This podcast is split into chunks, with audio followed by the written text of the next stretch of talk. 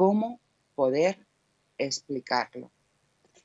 Y bueno, lo que lo dicho, que se lo dedico a todos tus oyentes, Gustavo, a todas las personas que escuchen esta entrevista y espero que les guste. Y dice así, de sueños perdidos, entre el puerto y aún que otro barco hundido, representa lo nuestro.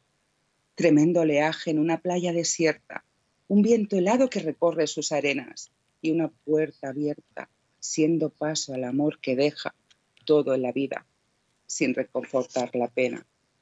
Quiero ser dueña de ese sentimiento que enfrenta mi corazón, porque el amor lo es todo, lo es nada y a la vez el sentir, llorar, amar o querer, dando la vida y el resto de los días, sin pedir nada a cambio. Y ya ves, sin embargo, qué difícil es poder explicarlo.